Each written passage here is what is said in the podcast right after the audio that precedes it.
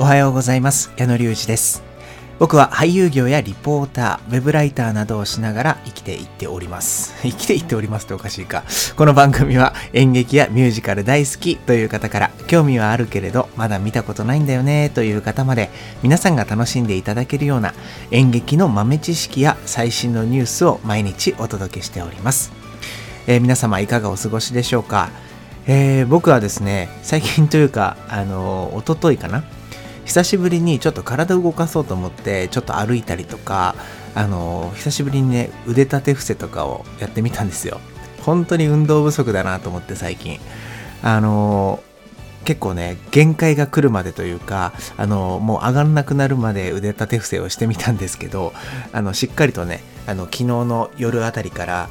筋肉痛になり始めてですね久しぶりに筋肉痛になったなという感覚なんですけれどもあの皆さんは最近筋肉痛になりましたでしょうか？あの僕ねこの筋肉痛の痛みってそめちゃくちゃ嫌いなわけじゃないんですよね。なんか変なやつって思われたらあれなんですけどあのなんだろう昔はもちろん嫌いだったんですけど部活やってる時とかはね。あのなんだろうな大人になってというか社会人になってあんまりこうトレーニングとかをする機会がない時にあの筋トレをして筋肉痛になった時にねなんか学生時代を思い出すんですよね。筋肉痛になった時の感覚というか痛みが。でその思い出す感じが嫌いじゃないというかなんかどちらがかというと好きよりという感じなんですけど あの他で言うと冬場にちょっとこう走った時とか冷たい空気が鼻から入ってきてそのなんだろうな鉄っぽい味というかちょっとなんか喉が痛くなるような感覚とかああいうのって昔の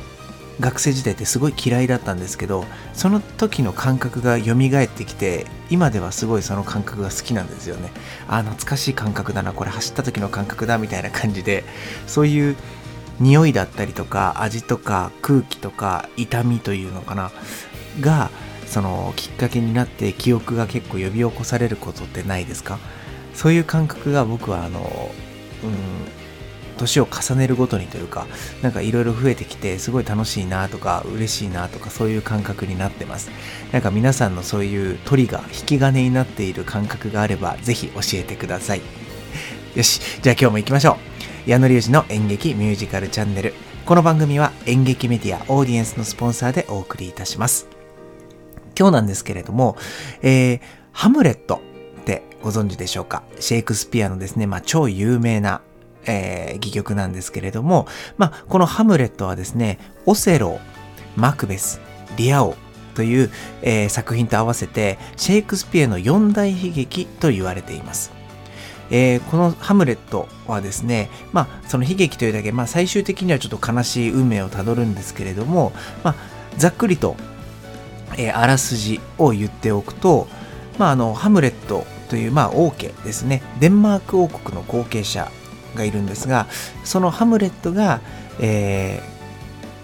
ーまあ、おじさんがね実の父を、まあ、殺してというか、えーその後に王位につくんですけれども、まあ、ざっくり言うと復讐劇なんですよね。その復讐劇の中でちょっとまああの悲しい死があったりとかちょっとこうボタンの掛け違い的なことが起きたりという話なんですけれどもそのハムレットの中に生きるべきか死ぬべきかそれが問題だ。というふうに言うセリフがあってですねこれがまあ超有名なセリフなんですけれどもあの一度はねシェイクスピアを知らないっていう方も聞いたことがあるかなと思うんですがいろんなこうオマージュというかいろんな使い方をされていてまああこれってシェイクスピアのこのハムレットのセリフだったんだって思われる方もいるかもしれないんですけどこの一文をね巡る翻訳訳し方について結構な歴史がありましてそれについてお話をしたいと思います。えこのセリフなんですけど第3幕の第1話にこう憂鬱に沈む主人公のハムレットの独白一人語りのセリフの中にあるんですね、えー直接、まあ、あの原文のまま読むと to be or not to be that is the question ということで、まあ、あのこの一文をですね日本語に訳した時に、えーこの訳すのをどうやって訳すんだっていう問題が出てくるんですけれども、まあ、この訳し方にね翻訳者たちが奮闘に奮闘を重ねてきたという歴史があります。その最初に言った生きるべきか死ぬべきかというような、訳し方をされたのは河合翔一郎さんという方の役でこれがあの今では一般的になっているんですけれども実はその他にも様々な役が存在しています、まあ、あの一部ご紹介するとまあ生きるというふうに訳さない方もいて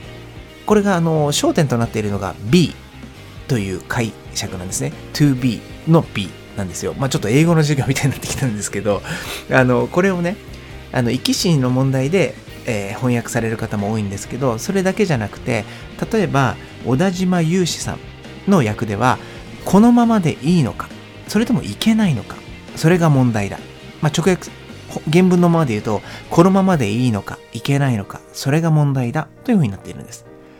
他にもある存在するのあるですとかながらうとかとどまる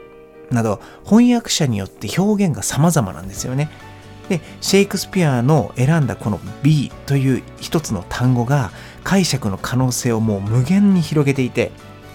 そのために翻訳者たちを、まあ、悩ませ続けているというか楽しませ続けているとかあのそういう状況になっているようなんですよね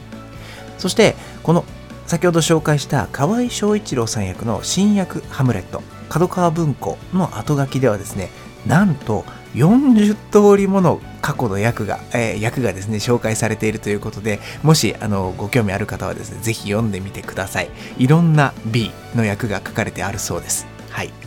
えー、まあ、ご自身でもですね、やっぱりこの、うん、例えば、あれとか、これとか、それとか、日本語ではその、まあそういう風な言い方をするんですけど、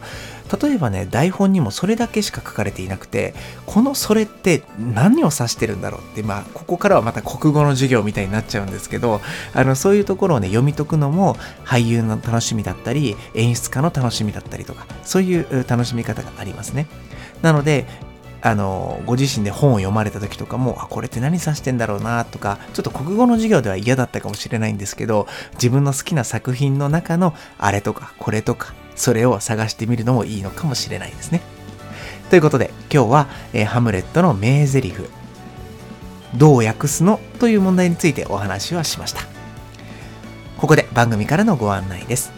この番組のスポンサー、演劇メディアオーディエンスでは、演劇に関する記事が毎日更新されております。公式 Twitter や公式 Instagram もありますので、今日の記事どんなものなのかぜひチェックしてみてください。この番組で紹介している内容も、えー、演劇メディアオーディエンスの記事の中から抜粋したものを僕が紹介しています。この番組では、えー、自分たちのことをもっと多くの人に知ってほしい、講演情報を知ってほしいという劇団さんや団体さんを募集しております。